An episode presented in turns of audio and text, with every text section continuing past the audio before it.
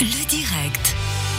Les jeunes à monter, ils savent quoi faire, ils savent euh, où aller. Je n'ai un peu, enfin, je sais pas jusqu'à jusqu'à quel âge on est jeune. On va en discuter justement avec la maison Soluna qui est avec nous ici euh, aujourd'hui.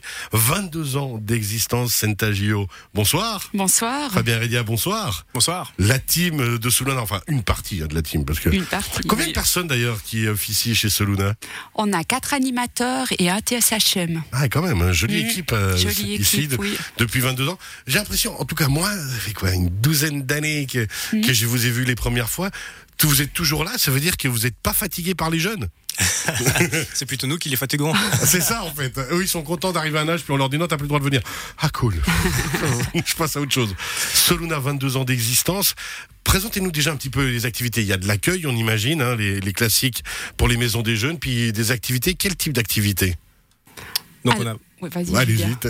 Allez, c'est lui qui est sur le terrain. Je pense que c'est bien qu'il raconte ce Luna, euh, lui plutôt.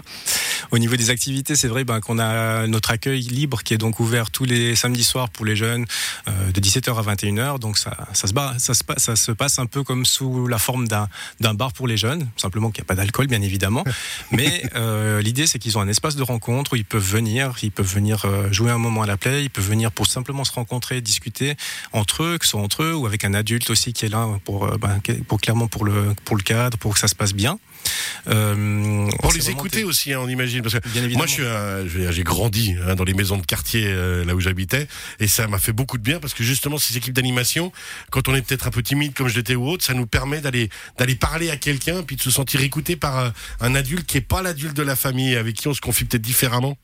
Effectivement, puis je pense qu'à monter, on a une grande chance parce qu'on a vraiment le côté animation socio-culturelle et puis on a le côté travail social hors mur. Ce qui veut dire qu'on a vraiment un axe plutôt animation euh, légère dans les premiers contacts. Puis après, on a vraiment une personne qui peut venir en appui s'il y a un jeune qui rencontre une difficulté quelconque. Alors, rappelez justement hein, le travail social hors mur, le- les TSHM, c'est des personnes qui sont hors mur, ça tombe bien que ça s'appelle comme ça, mais qui vont aller vraiment se balader en dehors un peu partout pour euh, ben, voir ce qui se passe, discuter, écouter, échanger, puis peut-être amener vers vous euh, des jeunes qui auraient besoin d'un autre contact plus complémentaire ou bien?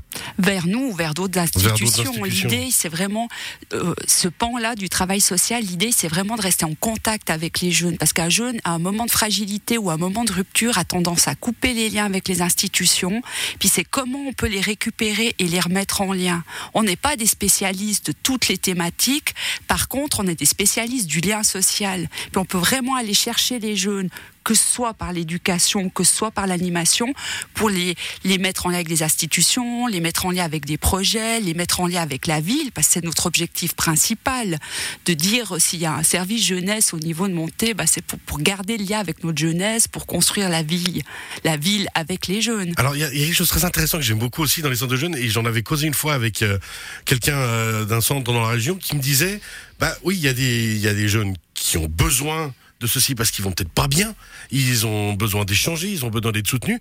Puis il y a plein de jeunes qui vont bien, mais qui, se, qui ont aussi euh, besoin que vous soyez là. Et il n'y a pas que des jeunes qui vont mal, en fait, voilà, dans les centres de jeunes, c'est ce que je voulais dire. Exactement. Et c'est hyper important d'avoir euh, un lien avec tous les profils de la jeunesse. Ça. Parce que souvent, on utilise un grand mot pour tout, les jeunes, les jeunes, mais elle est, elle est multiple dans ses goûts, dans ses problématiques, euh, dans ses liens familiaux, dans, dans mille choses.